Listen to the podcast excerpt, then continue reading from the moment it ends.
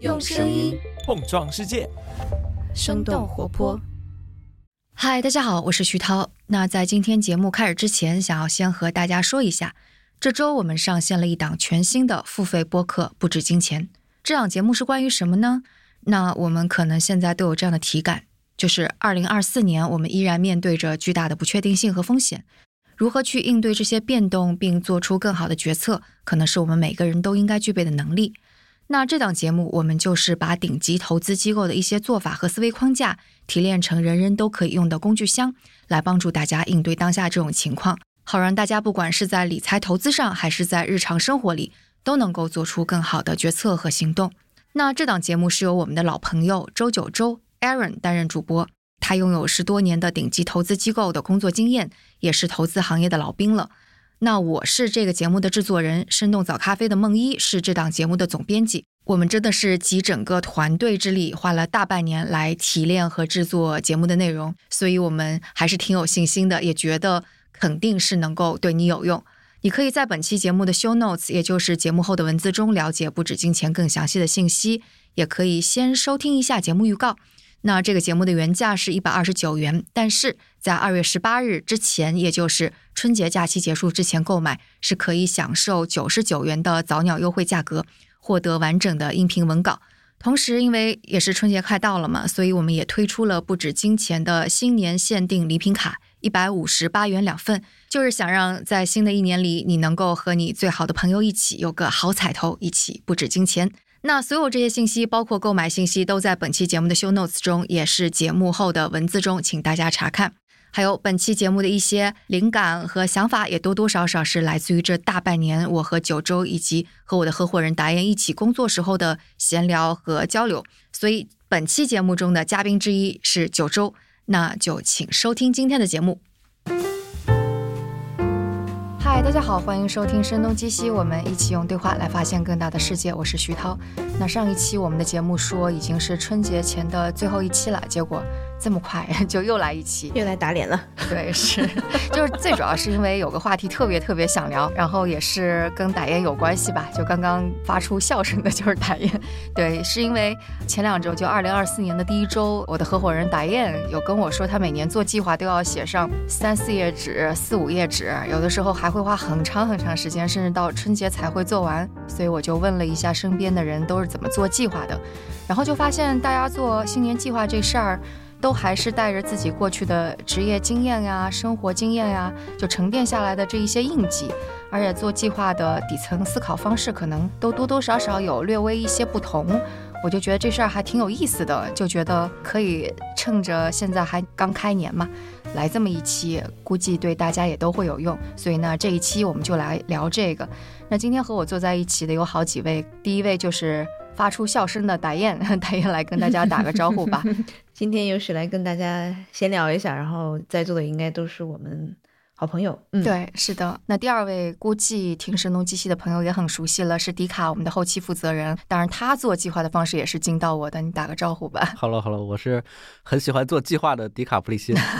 等做完计划之后呢？就不执行了。好，那最后一位是呃周九周，英文名字是 Aaron，其实也是老朋友了。上个月声东击西一期关于阿根廷新总统想要全面美元化那期的嘉宾就是九州。哎，大家好，我是九州。就为什么会邀请九州，就是因为其实这几个月大概有将近小半年，我都是一直在跟九州一起工作。我们是一起在做我们的一档新的节目，叫做《不止金钱》。那这期节目就是九州在做 host。然后因为九州一直是在比较 top 的那种投资机构工作嘛，所以当时我们讨论新节目内容的时候，也涉及到很多来自这种头部投资机构的方法论。所以九州总结的一些思维框架，当时其实是给我很多启发的。然后来我们聊天。天就聊到做计划这事儿，我就觉得哦，那九州做计划的这个也时时刻刻都带有这种 top 投资机构的思维框架的烙印，我觉得也是会给我们带来一些不一样的视角跟启发吧。行，那我们就言归正传，我们就先先迪卡来说吧。你是一直做计划的对吧？我做计划的原因是因为第一家公司工作之前没什么计划可做，无非就是考研呀，然后定定学习计划。然后进第一家公司是一个地产公司，黄金年代的地产公司，那个地产公司我是做运营的，是我们的工作就是做计划，做周计划、月度计划、季度计划、年度计划，然后年度计划还有三上三下，就是要来回的改，呃三上三下，对啥啥叫三上？三次向上汇报，哦三次打下来重新制作，哦，这叫三上三下，嗯呃，很多地产黑化。然后那时候就是做了一年吧，我就觉得哦，我一直在给公司做计划，但我自己的人生呢？呃然后我又掌握了公司这么多做计划的表呀，当时我们都叫我们叫表哥表姐，所以我就开始拿着公司的模板，在二零一五年的时候就开始给自己做计划，一直做到现在吧，二零二四年。嗯那那那个表是什么样的呀？就是我们有一套特别复杂的做计划的模式，嗯呃，这个还是请咨询公司给我们设计的。首先是要有大的愿景，愿景下面是有目标，目标下面是有策略，策略下面是有执行的细节。嗯我就按照那个结构，整整把自己的目标也做了一遍。比如当时还不到三十岁嘛，我就想了愿景，想了好几天，我到底有什么愿景？后来我想啊，做一个为三十岁准备好的一个人。哦，类似于这种，就是不知道做什么目标，没有人生没有计划，所以我就给自己拍了一个计划，这是大方向的。然后我们公司就是大方向的东西，你要首先写好，其次就是你要的 to do list 了。我会给自己定了五六个二级目标，就比如说你的攒钱多少攒钱呀，然后呃你的身体健康达到什么程度啊，你学习要学习哪些东西啊。二级目标下面还有一些三级目标，就是嗯学习要看多少本书啊，然后身体健康每周要跑多少步呀、就是给自己精确到每个季度这样的单位，然后到年底或者是每季度结束的时候会给自己打分，就是完全按照公司那个模式去走的。但是就是年底的时候会发现，每次季度的结束的时候，其实都是刚刚及格，就是每次都是及格。我连续做了三年计划，每次都是及格。呃不是这不是挺好的吗？我感觉如果我做的话，估计就是 零零零零零。毕竟还是自己给自己打分嘛，还是放了点水的。看了个电影也算看书了。哎，所以所以你三年下来感觉怎么样？我现在回头看，嗯我当时做计划，就是用公司这套模式给自己做计划。我是在没有了解自己的前提下，再把自己当成一个工具人，就给他设立了好多目标，但我还是不知道自己想要什么，就有点像我给公司在做计划，就是我那个职位要给公司做这么大的愿景的计划，是完全是割裂的。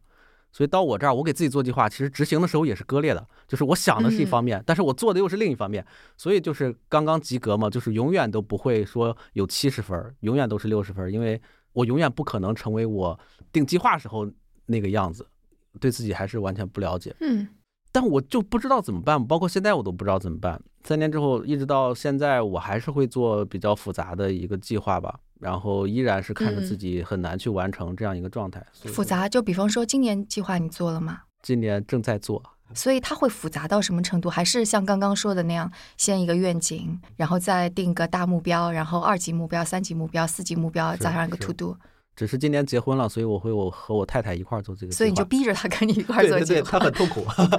那那他之前他会把他们公司的做计划的方式一块儿拿进来，他就是没有公司没有让他做计划这个职能，所以他现在就是跟着我的这个角色在走。他他会有多痛苦？就是我太太会按照自己的想法去做计划吧，其实就是让我想到了我第一年做计划的那个样子，给自己列多少本书呀，然后每天健身什么的时间啊，这些都列出来。嗯，但是我就和他说，我说这个我其实三年都执行了嘛，就是很难完成。你其实就是不知道去干啥，所以你给自己排了一堆事儿，让自己忙起来，这种感觉。嗯，我们得换一个思路，我们得想自己到底要干啥，成为什么样的人。就这个上面那个东西比下面这个东西要重要。所以你说明你现在就已经跟就是几年前不一样，你想就是更加知道自己想要成为什么样的人了。我很想，但是还没有正确的答案出来吧。不一样的地方在哪里的？就是因为你已经在指导别人了嘛，对吧？就是听起来好像是自己特别迷，然后指导别人一起去做一件比较迷的事儿。啊，对对对对对，这个我到今天其实都就是觉得给自己定很多目标这个事儿，也许是嗯需要去再重新看看的，嗯，因为很难去完成。所以今天也想听听其他大家几位的想法吧。哦哦哦，原来你是这样，你是 你是抱着来偷师的目的。对对对，那那那那个九州呢？九州你呢？你之前是也有做计划对吧？对我之前我们做计划其实做的蛮详细的，但是没有到迪卡做的这种程度哈，还要分不同的一级、二级、三级计划的这种。其实嗯个人层面的计划比较简单，就是两个部分，一个部分是你工作上面想达成的目标是用什么计划，第二个是你个人生活想达成的目标用什么样的计划，就是这两部分。其实我在二零二四年，也就今年之前，我每年都做，而且刚毕业的那几年其实是做的最详实的。个人的工作的计划是什么，然后个人的生活计划是什么，这两个可能会不一样哈。但是到后来为什么会变得越来越少呢？因为你发现你的工作占你生活的比重越来越大，最后以至于你可能个人生活想要的那部分计划，慢慢的就融成了工作计划了。就是后来你会发现计划越来越少了，最后变成了比较简单的，哎，工作上我想达到什么样的目标，最后就是这么一个效果。但是呢，到了尤其是过去两年吧，做计划的整个的感知和我自己对我自己的反馈，并不是那么有效，所以今年开始我其实也不做计划了啊，可能跟迪卡就是稍微有点 相反的，我走向了另外一个反方向。怎么说呢？为啥？尤其是从过去两年做计划的这个体感来看啊，还有包括实际的最后的执行效果、落地的效果吧，很多的目标啊、计划呀，它是很难实现的。咱就不聊过去两年啊，你比如说早一点的时候呢，我印象最深的是二零一四年的时候，当时我做了一个计划，因为那个时候我们在做海外投资，然后我还是投这个新兴市场，还有投资俄罗斯市场为主，所以那一年呢，我对俄罗斯的这个工作计划是做了一个很详实的版本。其实为了聊今天这个话题，我还会去看了一下当年我记录下来的那些所谓的计划呀、目标啊。啊，一四年的时候啊，当时我对俄罗斯的这个工作计划定了好几条，其中比较主要的，比如说要今年要完成实地调研以下几家大的能源公司，一二三，我大概列了四五家，然后要完成对俄罗斯互联网行业、超市行业的研究工作，并完成一次实地调研，然后打了个括号，定了一个具体的时间，这是工作计划。然后个人计划呢，还写了几个，我挑了几个当时觉得蛮重要，但现在回过头来看觉得挺二的计划，比如说要尝一次鱼子酱，哦，打个括号，便宜的，要买一个正宗的俄罗斯大列巴啊、啊，这个这个我其实是有一个心结，就读大学的时候买过一个大列巴，比我脑袋还大，硬得像块石头，后来拿去就是拿去打人都可以，没法吃，一直想买到一个正宗的。然后还有一些个人计划，所以你看我几乎个人计划都跟吃有关。但是二零一四年发生什么事呢？战争爆发了，对吧？当时俄乌发生了第一次正式的军事冲突，但那个时候还叫局局部的军事冲突。嗯，所以这个事情发生之后呢，到了一四年的下半年就开始重新评估各种可能性，对吧？到了最后，我就发现我定的所有的计划它都不能继续了。就因为没办法待在俄罗斯了，是吗？对，跟我想的还不大一样。我当时五月份从俄罗斯走的时候啊，我还留了好多的卢布，就是俄罗斯的货币叫卢布，我留了好多嗯没兑换。我为什么没兑换呢？我想的是，再过几个月我还得回来出差呢哦还得。回去买鱼子酱。呃，对，那个便宜的（括号哈），便宜的鱼子酱。但是嗯战争一爆发之后呢，后来就没法再回去了。然后那些卢嗯布留在我的抽屉里面也贬值百分之七十多了，就相当于啊已经快变成半张废纸了吧。嗯，所以你看，这嗯是过去定了很详实的计划，但是因为很多外部因素，这个爆发，我们有外因也有内因。比如说我个人稍微懈怠一下，或者稍微没想明白这个计划不执行。嗯嗯，那因为我做投资呢，往往会遇到很多外部环境的变化，那这个计划又不能实现了。那比如二零二零年的时候哈、春节前我们也做了很详实的计划的，但是那一年特别有戏剧性，因为在春节前嗯每个人都很乐观，因为二零一九年投资市场是特别好，真的是特别嗯特别好，所以那时候大家做了很详实的乐观的计划。结果春节期间这个发生的事情，大家都还应该还有印象，对对，那么嗯一下子我们就开始修改计划了。我当时把我所有的计划都改成了一个非常非常谨慎的。其实就基本上啊，对于一个做投资的人来讲，那一年如果做一点点展望，站在年初的话，那基本上就是什么东西都不要投了，对吧？嗯但是这又是一个错误的事儿，因为后面剧情变得太快了。其实二零二零年资本市场非常的好，好到难以置信。那这个期间哦我改了两版计划，最后呢都没有赶上变化。嗯，那这个是跟工作相关，但个人应该稍微好点儿，对不对？哎，就没有那么个人 叹了一口气血泪 啊！你看二三年，当时有一个很大的计划哈，呃，就是一开始不是都放开了嘛？当时的这个雄心壮志是，今年我一定要到处去玩儿，嗯我要国内要去哪几个地方，出国有什么样的目标？结果从年初到年尾哪儿都没去，啊，二零二三年 就是去年。陶老师还记得吗？其实二零二三年的下半年，好多时间我都在北京这个生动活泼的胡同里边。哦，对对对，你你被我们给绑全都住了。全都被不止金钱对耽误了。对对，不就不止金钱把你给牢牢的捆在了胡同里。每天都拿着一杯茶，然后看着胡同窗外的那棵小小的柿子树，从没有柿子到长柿子，再到柿子掉了。哦，嗯还是挺浪漫2023的年。嗯嗯。个人计划几乎就没有完成过，但你完成了不止金钱。就这期节目上线的时候，你的不止金钱上线了。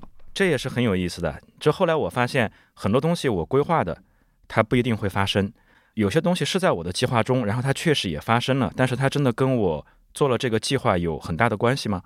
也有很多事情是因为整个外部的很多环境或者突发的事件，它发生了变化，最后我这个计划就顺水推舟，它就完成了或者实现了。嗯但是其实有很多我规划的事情，它并没有实现，反而是我没有去计划的事情，它在发生。你比如说嗯长胖五斤这件事儿，肯定不是我计划的，但是它就这么发生了。啊，不止金钱，我们一起做节目这件事儿，完全没有任何的预先的计划，至少在二零二三年年初，我们是没想过这件事儿的。对对对，是。但是它依嗯旧发生了，这就是有意思的地方。所以从今年开始呢，我在计划上面放手了，我没有再去像迪卡这样做详细的计划。我也不想误导大家，并不是说我这个不做计划就代表没有目标，就是要随波逐流哈。因为目标呢，它不一定要靠计划去实现，它可以靠正确的方向，也可以靠养成习惯来实现。所以我今年我更多的会去想，我要养成什么样的习惯，把它作为我嗯实现目标的一个途径吧。比方说呢，举个例子吧。我再想想能不能举出表哥这样比较详实的例子。其实我我发现习惯是一个自然而然的事儿，它不需要你每天去计划，因为计划可能会把自己弄得很拧巴，嗯，但是习惯它是不拧巴的。这个意思大家应该都懂。就比如说，假设我今年定了一个计划，我说我要每周读一本书，一旦我没有去做这个动作，我就会很拧巴。但现在我想的是，我今年我不计划我要读多少本书了，我今年养成一个习惯，我要养成读书的习惯。我每次一坐下来的时候呢，我第一件事是刷抖音，不是读书。嗯，但是因为我想养成这个习惯，所以现在我一坐下来，我就会脑袋里面制造一个声音提醒我，你今年的习惯是想读书而不是刷抖音，我就会把手机放开，然后强迫我去把书拿过来，开始翻。这就是想养成一个习惯，但这个习惯它不是那么容易养成的。一开始可能就是翻十分钟我就走神了，但是我想慢慢的，我可能会读二十分钟、三十分钟、一个小时，到了年终或者年底，我这个习惯就养成了，我不用再去嗯嗯定我读书的目标了。所以你这个习惯现在已经养成了是吗？还是还在半途上？呃，其实我今年想养成的习惯都是过去有，但是我丢掉了的，所以涛老师的这个问题很难回答。他过去有，你看人会退化的，为为啥呢？你自己分析过吗？为什么本来你爱看书，后面就不爱看书了？它是跟你的工作节奏、生活节奏有关系。你你比如说啊工作节奏特别快、特别累的时候，你坐下来，其实你是想放松，嗯，你并不想动脑子。但是你放松怎么去放松呢？因为我没养成读书的习惯，就中间有段时间读书的习惯丢掉了，那我放松的方式就变成了刷刷短视频，呃，或者对吧？嗯那个拿出手机打个游戏，嗯这变成一种放松的习惯了。但是从这两年的效果来看呢，我觉得这个东西并不让我放松，或者说我没有真正的放松，这都是习惯丢掉。那比如说以前我还有习惯是跑步的习惯，那个时候我每天或者每隔一天都会跑步，但这个习惯后来也丢掉了，也是有一种出于生活工作中各种事情排满之后的惰性，我就不再去坚持这个习惯了。有的时候把它当成目标，但是你一提目标这两个字呢，我就觉得很痛苦，好像我必须要拧巴着自己去实现这个目标，如果不实现，我就会低看自己一眼。但是如果它变成我一个习惯的话，那我应该自然而然的，我今天不跑我就不舒服，我就一定要去。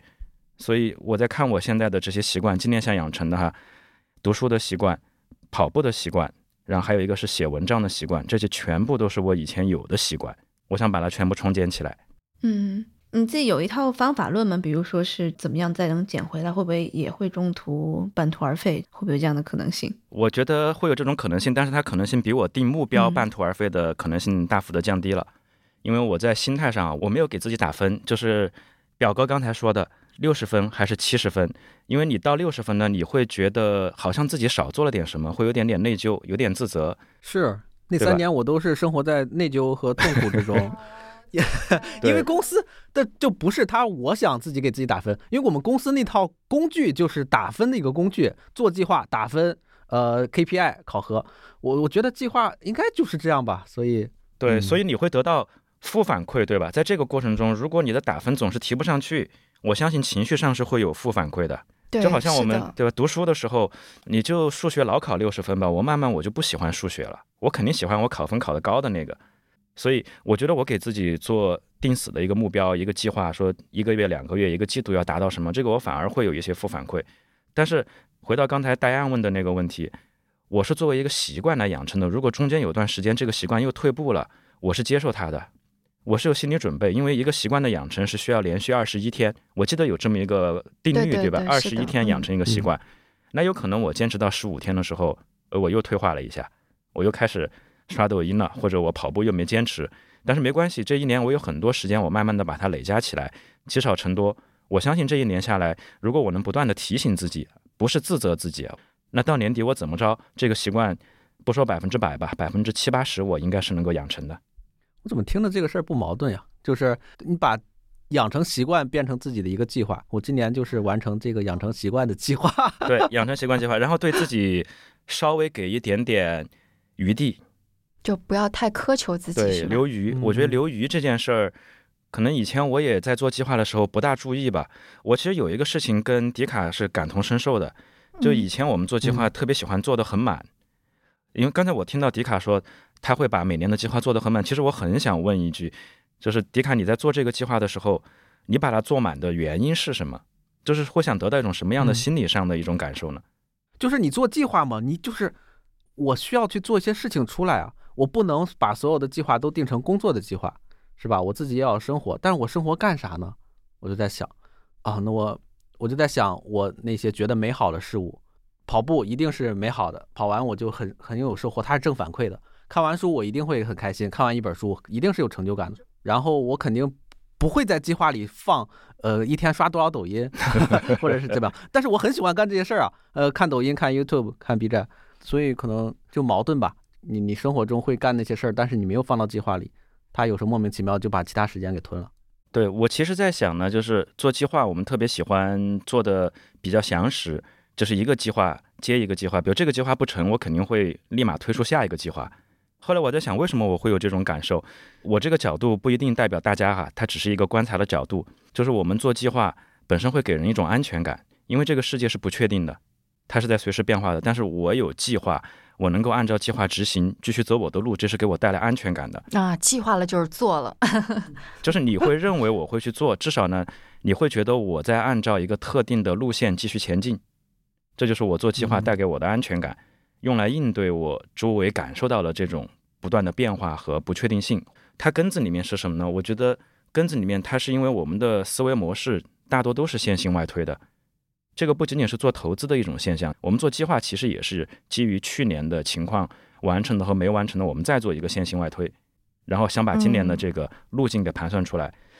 但是当我开始做线性外推的时候，这个世界的发展它不是线性外推的，这个世界的发展是突发式的，很多事情突然变化之后，我这个线性外推就不管用了。所以我想追求的那种通过计划得到的安全感，它其实是在绝大部分时候它是实现不了的。对，你在二级市场可能这种感知就会更加鲜明一些哈，我觉得非常可能鲜明。比其他行业更鲜明。可能其他行业像地产行业是经历了多少年之后，十年、二十年之后才来一个什么歘一下，对，但是那个投资行业就是什么半年、一年就全都变了。对，所以其实找不到那个想要的安全感，就是它可能是个伪命题。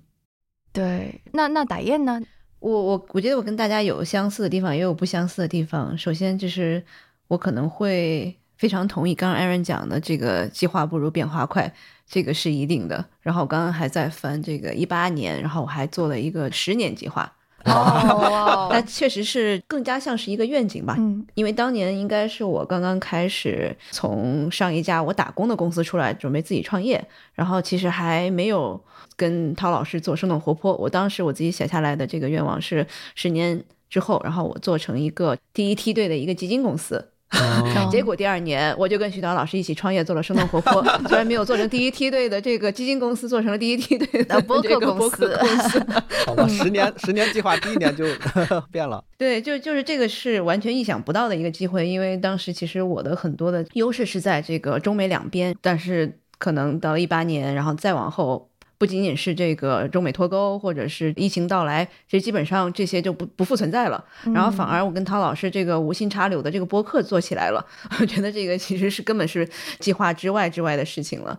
如果是说在做每一年的计划上面，我觉得我可能更加是一个像是做 SOP 一样，然后不断在在迭代自己的。模板吧，然后我看了一下，我可能从一四年刚刚开始工作没几年的时候，做了一个特别特别简单的一个愿望清单，就所谓可能计划，当时只能叫做愿望清单了。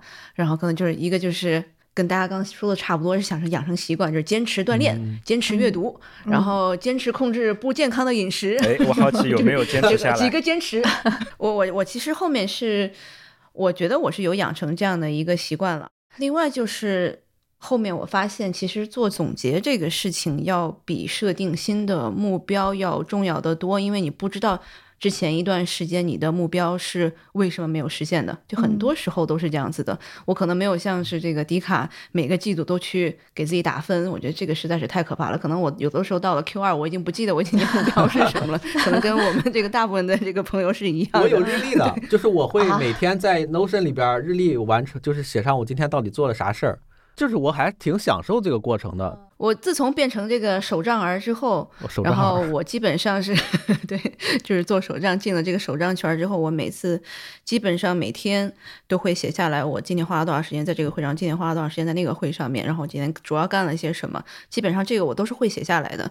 嗯，然后如果有一些可能今天遇到了一些事情，我心里会。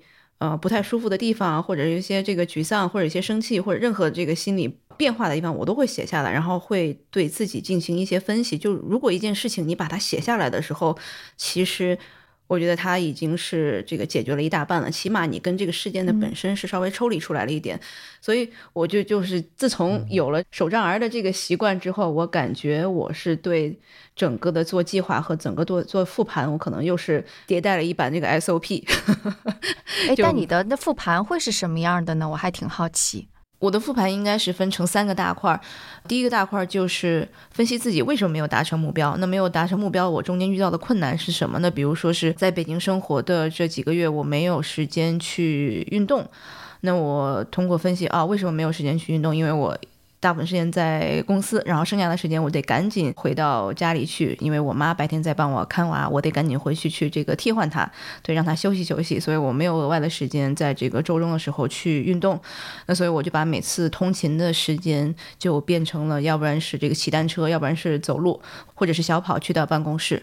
然后我又发现我可能没有时间去读书了，没有时间 去坐下来好好的看书，因为一看一会儿就基本上这个娃就过来打断我，那我就把。去公司通勤的路上，不管是骑车呀，或者是走路，把这个时间去听书，或者是听一些课程和播客，所以就是把这两个问题都解决掉了。所以还是根据不同的这个时间节点，了解到你的目标为什么没有达成，然后过来不断的去更改你的生活的这个习惯。那第二个其实就是自我关怀，我觉得可能跟李欣那种给自己打分还打得很低，然后不断的在打压自己完全相反。我是希望能够给自己更多的这个关怀，更多的这个鼓励吧，因为世界已经很难了，干嘛不多爱自己一点？比如说是二二年，我就把这个我和徐涛老师被时尚芭莎，然后邀约去他们那其中一个旗下的杂志叫做《芭莎男士》，然后有一个系列，我们穿着漂亮的这个名牌服装拍了一套时尚大片，我觉得也是我一个小时候的这个梦想成真了，然后非常的开心。那可能其他的地方可能就说啊，我今年做了什么东西，我觉得非常的开心，然后非常的为自己骄傲。我觉得还是要多关心一下自己的，对，不要不要老打压自己。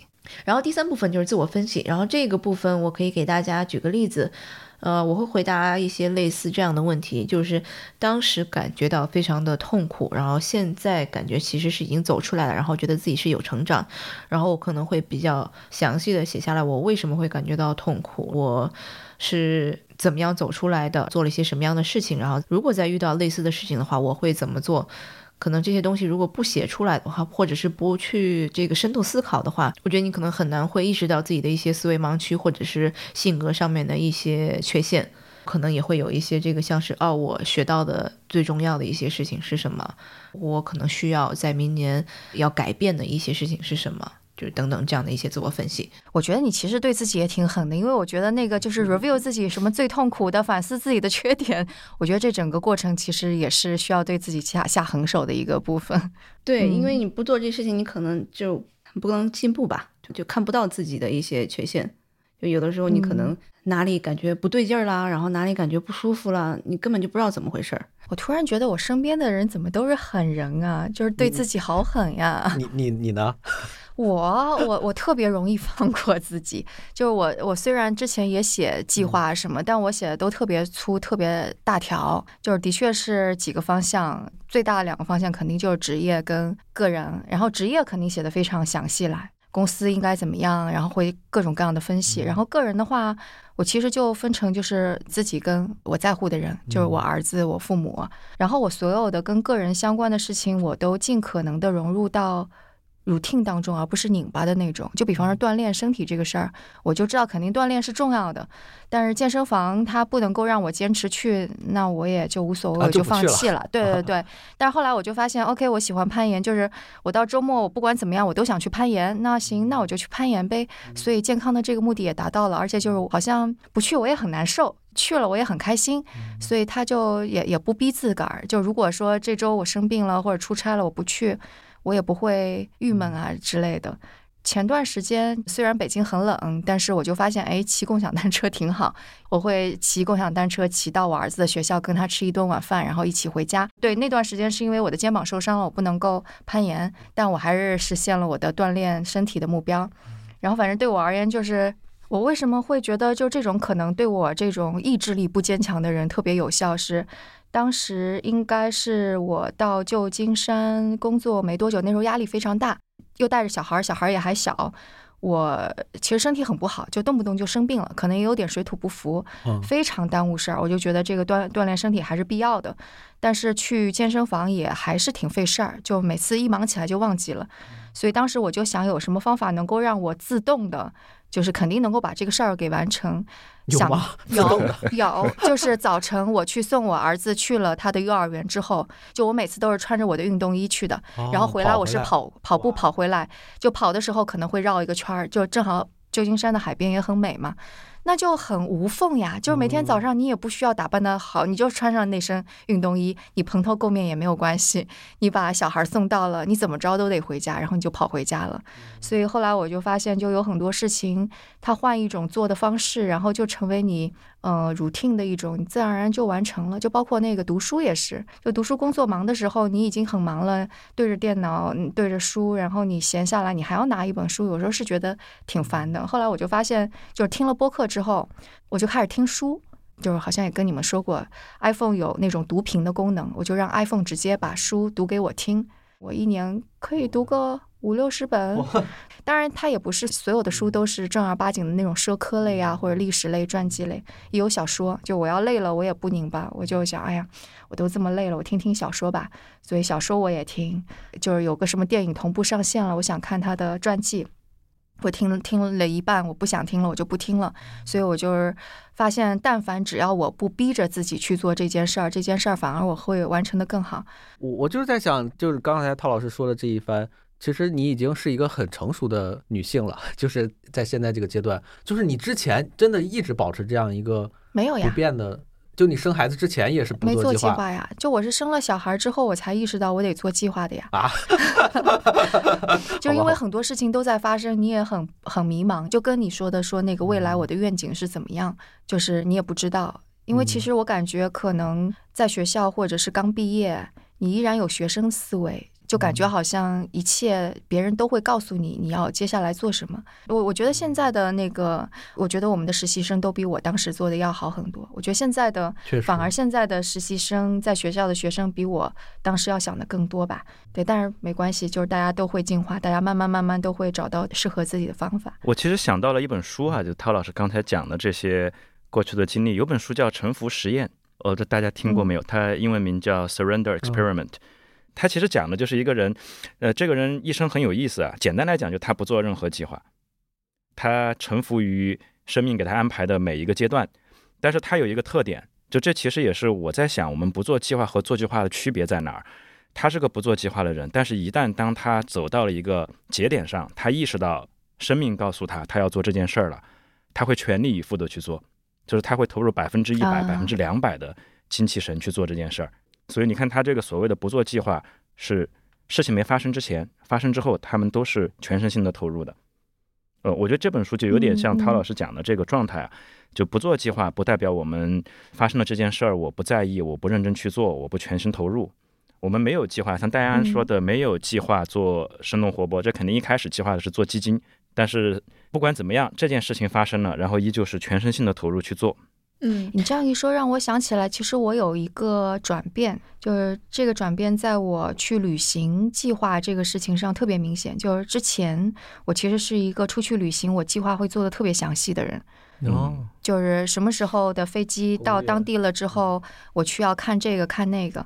但是后来，我觉得应该是那个就有了小孩儿之后，然后并且是有了小孩儿，在美国带着父母亲，就是像上有老下有小，带着他们一块儿旅行的时候，就不确定性会更多嘛，就是因为小孩儿更加容易累啊什么的。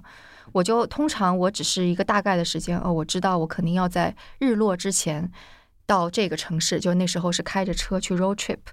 就我甚至是后来就已经到了中午吃饭的时候，在那里一边吃饭，我一边去订一个酒店，然后下 午到那儿就入住，我就不会再提前那么多去订酒店了。所以后来越来越多的事情，我就有点是采用这样子的方式去做，好像也没问题。然后我就发生了一个比较大的转变，我感觉。诶，陶老师说这个故事哈、我就想到我以前干过类似的事儿，都是嗯。还是在学生时候了。你看我们在你的引导下，老想起学生时候的故事，因为那个时候我刚好在美国读研究生，读完了，嗯，嗯。然后呢，签离签证到期还有那么三四个月的时间，然后身上也没多少钱，就想来一次穷游，但是我又不知道我要去哪儿，所以当时我是这样干的，就背了一个小书包，然后带上了手机，呃，我只想我今天我只想明天我要去哪个地方，后面呢我一概不知，然后到了下一个地方，我在想我要去哪儿，然后具体为什么要去，去看什么我都不知道，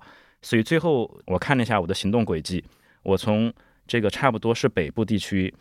一路走到了美国的西海岸，然后从西海岸走到了西海岸的最北边，然后又从西海岸的最北边到了最南边，然后从最南边到了中部的沙漠，然后突然又从中部的沙漠变到了最东北的一个岛上，就完全是一个不规则的运动。然后那一次给我的体感其实比我后面任何一次旅游都要好，我永远不知道第二天会发生什么。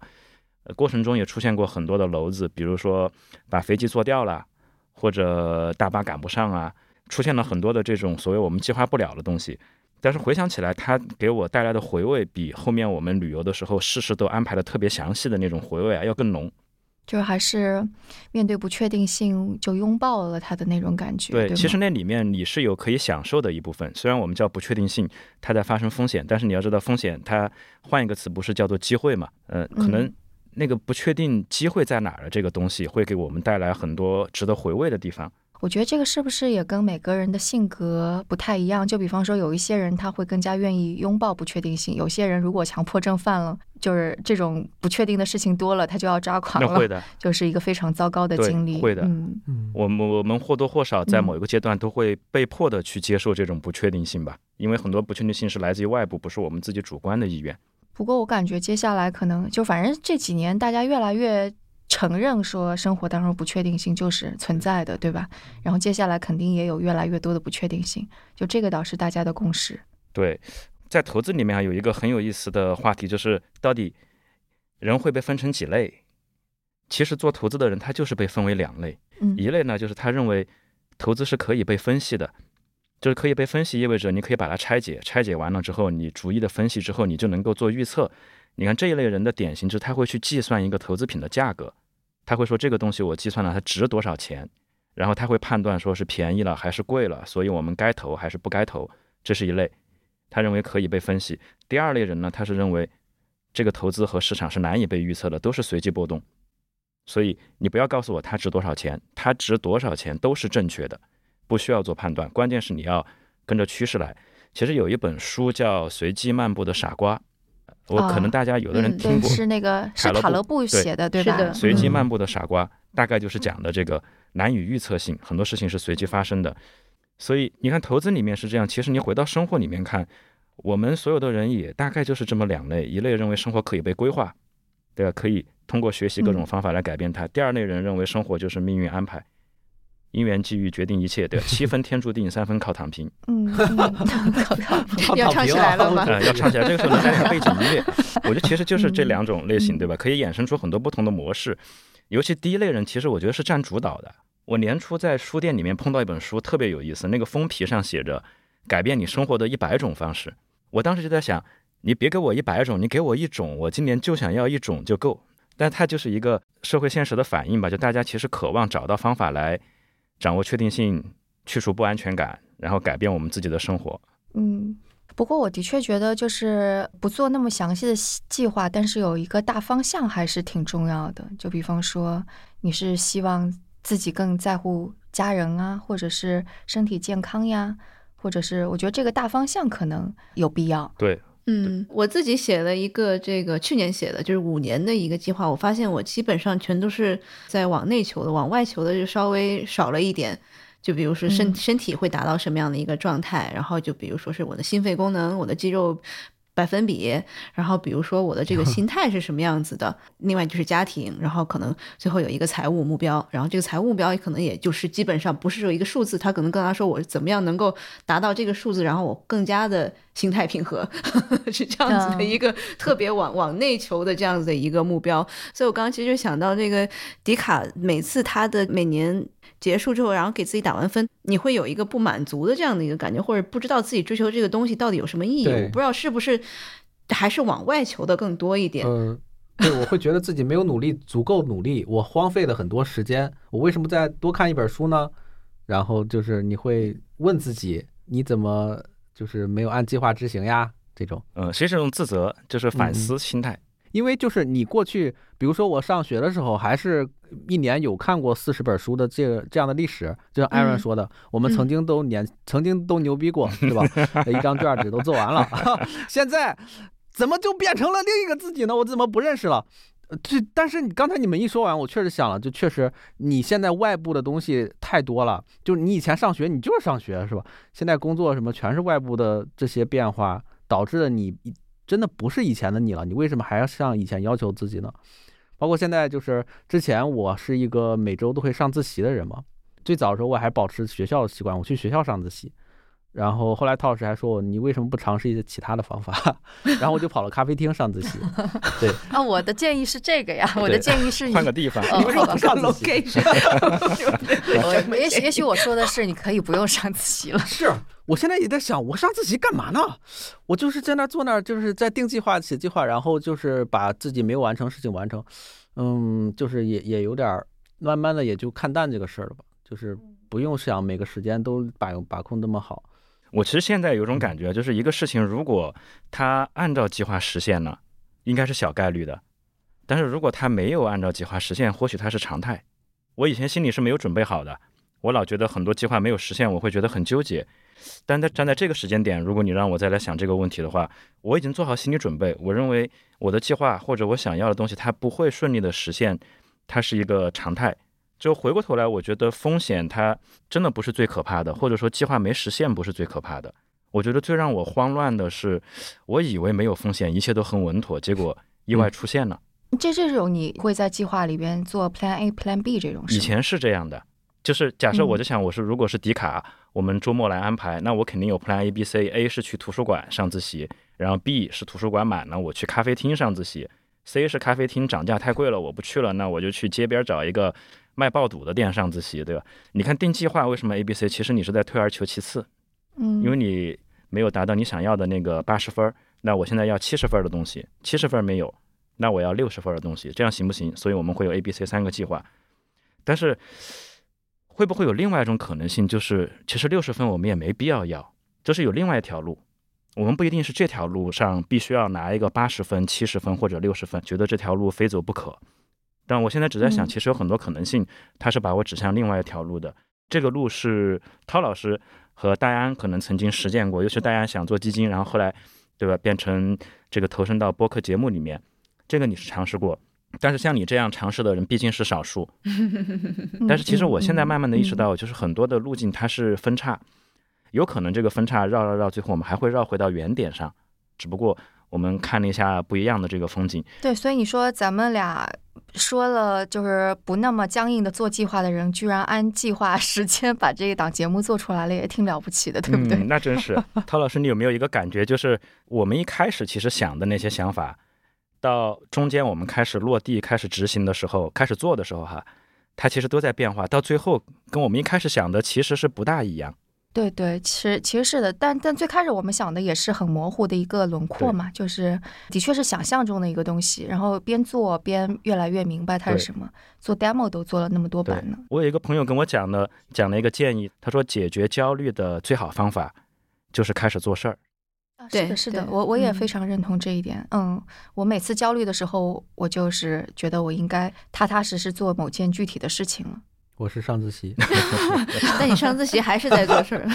对 对对，焦虑时候就是上自习我。看过贝佐斯，他好像接受采访说他自己从来不焦虑，对，就是他马上就会到具体的执行事事务上面去了。有的时候焦虑的时候，其实是你累了嘛，那反而可能休息休息啊，去运动一下。就像跟跟马斯克一样，去做另外一件事情，嗯，另外一个公司。大部分焦虑是因为这个计划没有按照我们想象的时间点来，或者说事情没有如我们计划一般去推进，就会产生焦虑或。者是你不知道未来会怎么样。我我反正现在也越来越接纳很多东西，就是有的时候我就会说，哎，我就不强求。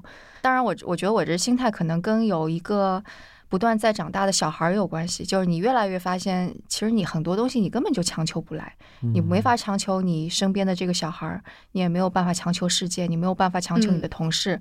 你也没有办法强求你的 partner，最后只能 强求自己。对对对，呃，你你强求自己，你也 强求不来嘛，也也放过自己，跟自己和对对对，就是你干嘛要强求自己？所以，所以就越来越是这样的心态了。然后就发现，呃好像不强求很多事情也完成，就像不止金钱嗯也就完成了，对吧？也就完成了。我其实现在用的用的这个底层思维去想这些问题啊，我是这样想的：如果我计划的事情它没有能够实现或者没发生，它会给我带来多大的风险或损失？嗯然后我能不能平安的度过？嗯，这是嗯没有发生。那假设我没有计划的事情它正在发生，它会带给我什么样的机会？我要不要抓住？我现在就从这两个角度来想。这个是这个的确就是想它的风险，就有的时候其实的确事儿没做完，它也没啥，就你想清楚对啊，没做就没做嘛。但有些事儿没做完，的确就是巨大风险、巨大损失的。对，那我怎么平安度过？我们就要想应对对方案。对对，因为我们刚才讲的其实分好几层的目标嘛，在人生当中最重要的事情，比如说你工作，可能当然是有长期的目标了。然后我们刚刚讲的，可能健康啊、读书啊这些没有那么重要的事情，它可能慢慢养成习惯。但并不是说我们其实是不需要去有一个长远的或者是一个这个详尽的一个计划。我觉得这个应该是我们没有表达的特别清楚的吧。对我，我觉得其实刚开始迪卡说的，你做的那个模板，它还是重要的。就比方说愿景，我也的确觉得愿景还是重要的。就比方说，我说我现在比较大条，我想了想，那是我的愿景。就比方说，当时想的是我这个人生当中最在乎的几件事情是什么？我会觉得我的家人对我还是很重要的，所以不论如何，他都在我的 list 上。然后我对自己的关照也很重要，所以健康和我自己的快乐也很重要。然后我的自我实现也很重要，那就是职业。所以就这个可能也算愿景。那你说那个，我想要把很多我做的事情融入到我的 routine 当中，那就是策略，就可以这么去理解，嗯是吧？然后我采用了什么听书的策略，然后就完成了我看书多少本的大方向。对，现在我我还是困惑的点就是，为什么我会有这套方法？其实很多都是从第一家公司里面学的嘛。嗯公司就是那个公司，它肯定是需要这些目标的，而且做了很多年。那到到底是人和公司到底是有哪些相通的、不通的之处？他为什么要考评？就是做公司和做人是完全不同的逻辑吗？因为你的你个人是一个个体，但是你公司是一个商业组织，它最后是要实现商业利益，所以它是要把很多人的行为统一起来，去为了实现商业利益这个目标来行动。对，他得有分工合作，可能这个是比较重要的一个。要分工合作，而且你分工最后它都集中合力在一个方向上，一个阶段只做一件事儿。所以如果你不把大家的行为通过 OKR 或者愿景啊或者考核集中到一个火力点上的话，你会发现一百个人最后会给你达成一百个不相干的目标。嗯，我知道用什么比喻了。嗯，就像是一堆人一块儿拉一条船。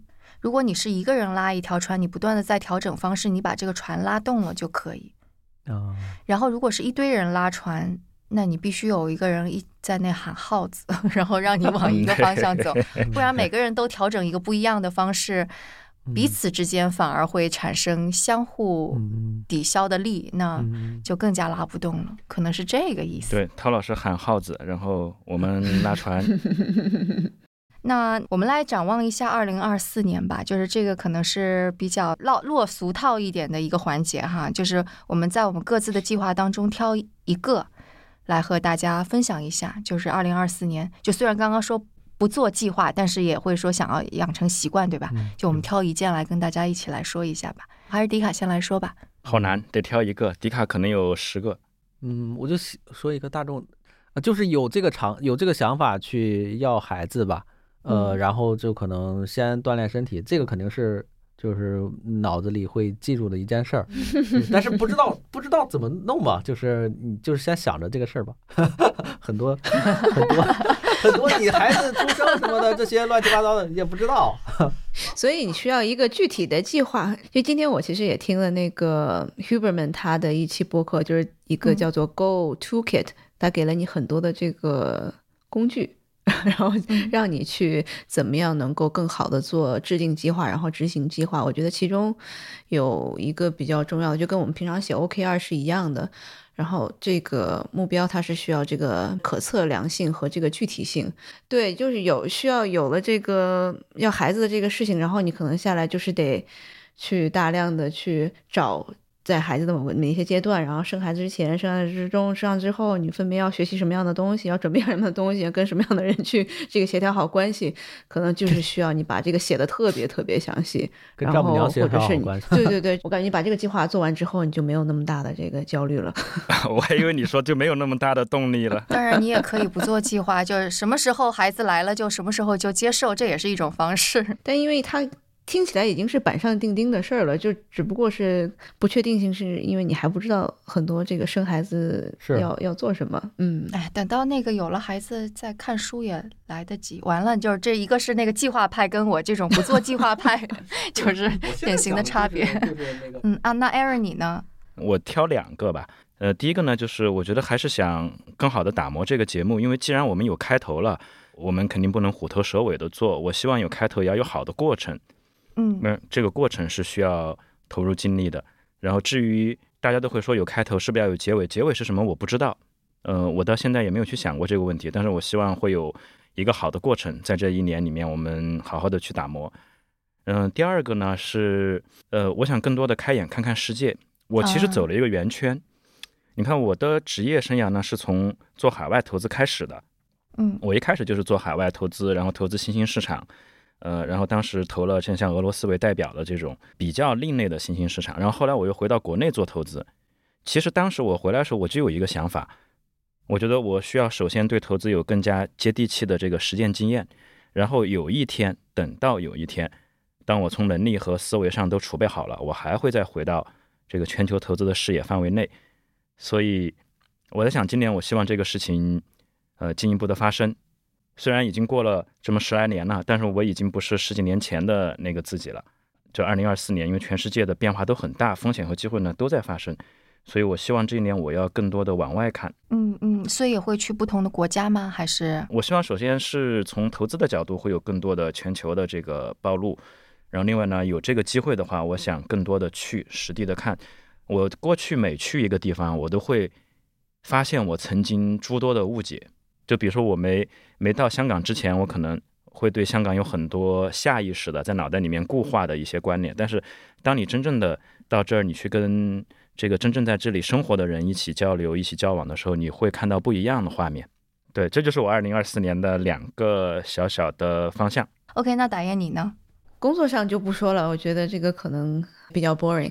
然后新的一年，我是想要可能从脑科学的这个角度，然后怎么样去更好的管理这个多巴胺等等身体的这种荷尔蒙，然后能够更好的给大脑创造一个就比较积极向上，然后比较精力充沛，然后更加好的一个生活状态吧。就这个是嗯我的一个新年的 goal。可能在过去的几年，比如说是前年，我是比较专注于去整个系统的去读了一批这个关于 meditation，就关于这个冥想呀，还有它的相关的一些书籍。去年可能更多的是在在决策方面我读了一些书，然后今嗯年可能更多的就是怎么样能够给自己创造一个非常好的身体状态和大脑的状态。那等到你读了这些书，我感觉我们又可以来 跟大家聊一聊，我估计大家也会特别感兴趣。对啊，脑科学，你刚才一说，我以为在在做科技早知道呢。脑科学多，但的确是的，就是其实过去几年我读了一些跟脑科学呀，还有这些嗯身体当中的荷尔蒙怎么影响到我们的思维之类的东西。我觉得其实理解了这些之后，就理解了我们很多奇奇怪怪的行为，然后一下子就更加能够跟自己和解。行啊，那好，那我们也聊了差不多。自己呢？你自己还要、还要说一下吗？忘了。我自己，哎呀，我就觉得就是今年从那个去年年末到今年年初，时间太紧了，我就觉得我自己也还没好好想。但是大概我还是想，真的想要，就有点像 Aaron 一样，我想出去开眼看世界吧。我想要去其他的地方、其他的国家，能够再去感受一下陌生的那种。就不想一直待在北京，就会让我的新鲜感感觉我的大脑僵硬了。去看不同的世界，就能够让我的大脑活跃起来。就是今天刚刚跟打燕录完了那个 CES，回想起来，当时在 CES 上面，我的大脑蹭蹭蹭有新 idea 出来的感觉非常好。包包括上周，就是我不是去上海有参加一个活动嘛，哦，然后在那个活动上见到不同的人，听到不同的新的 idea，我觉得那种碰撞给我带来的感觉很好。所以去年可能我闷头做事情做的比较多，今年我就都要抬头，就除了看书之外吧，多抬头看看这个世界，跟不同的人聊天，可能还蛮重要的。行，嗯那我们差不多就这样。最后那个龙年快到了嘛，然后我们给大家就拜个年吧。拜完年之后，我们声东击西就真的在春节之前就不会再出现了。我们春节之后见。那我们给大家说个龙年大吉，一二三，龙年大吉。OK，尴尬吧好的，龙年大吉。待会儿让那个音乐就起来了。